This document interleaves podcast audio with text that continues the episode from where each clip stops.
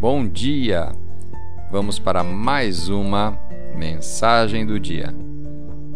A escritura de hoje está na primeira epístola de Pedro, capítulo 3, versículo 10. Pois quem quiser amar a vida e ver dias felizes, guarde sua língua do mal e os seus lábios da falsidade. O tema de hoje: lábios selados. Nossa boca nos coloca em mais problemas do que qualquer outra coisa.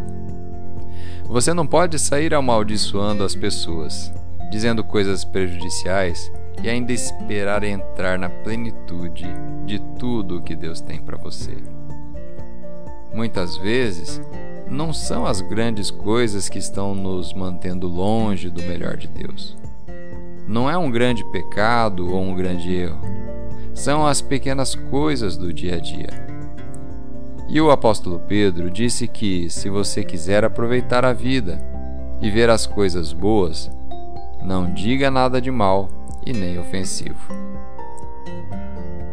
Quão alto subiríamos se não tivéssemos que ter sempre a última palavra, ou se não tivéssemos que estar certos, mas apenas continuarmos silenciosamente honrando a Deus, sendo respeitosos e permanecendo na estrada principal que Ele nos mostra?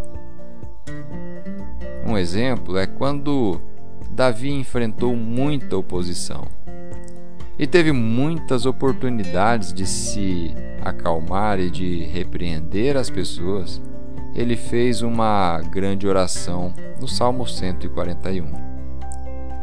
Coloca, Senhor, uma guarda na minha boca, vigia a porta dos meus lábios, e então faça dessa mais uma oração para todas as suas manhãs. Vamos fazer uma oração? Pai, obrigado por poder abraçar a vida e ver meus dias cheios de coisas boas quando você assume o controle de tudo que eu digo. Hoje, eu escolho proferir minhas palavras com cuidado e peço que você me ajude a manter meus lábios fechados quando sou tentado a mentir, a reclamar a discutir e a ofender. Guarda, Senhor, meus lábios. Em nome de Jesus. Amém.